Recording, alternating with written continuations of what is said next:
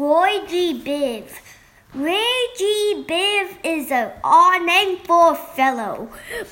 But what his name means is red, orange, yellow. The green G is for green, which as you may know, comes right in the middle of every rainbow.